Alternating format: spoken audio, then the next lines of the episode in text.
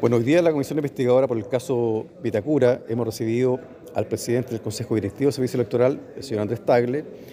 y en concreto le hemos consultado por qué el Servicio Electoral no ha iniciado ninguna investigación, ni de carácter administrativa, ni tampoco ha iniciado acción penal en relación a los antecedentes públicos y notorios sobre financiamiento ilegal de campañas políticas con ocasión de los subsidios y subvenciones otorgadas a las corporaciones Vita.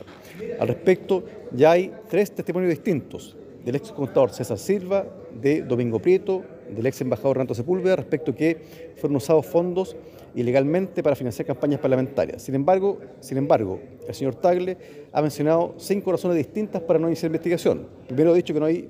denuncia a la Fiscalía. En segundo lugar, consultado si ellos pueden actuar de oficio, dijo que sí, pero que, están, que no hay delitos. En tercer lugar, ha mencionado que eh, en realidad esto está prescrito y finalmente ha dicho que no tienen tiempo y que acá hay antecedentes vagos e imprecisos. Yo creo sí que acá hay montos que están públicamente expuestos en los medios de comunicación, en segundo lugar que hay nombres, y hemos acordado como comisión investigadora de forma unánime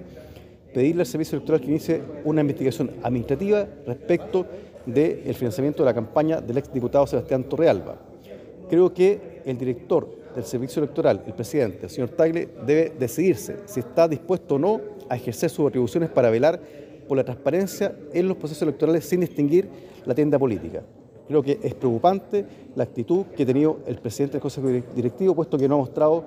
imparcialidad ni tampoco interés por velar e investigar un caso tan grave como el que estamos hoy día abordando en esta comisión.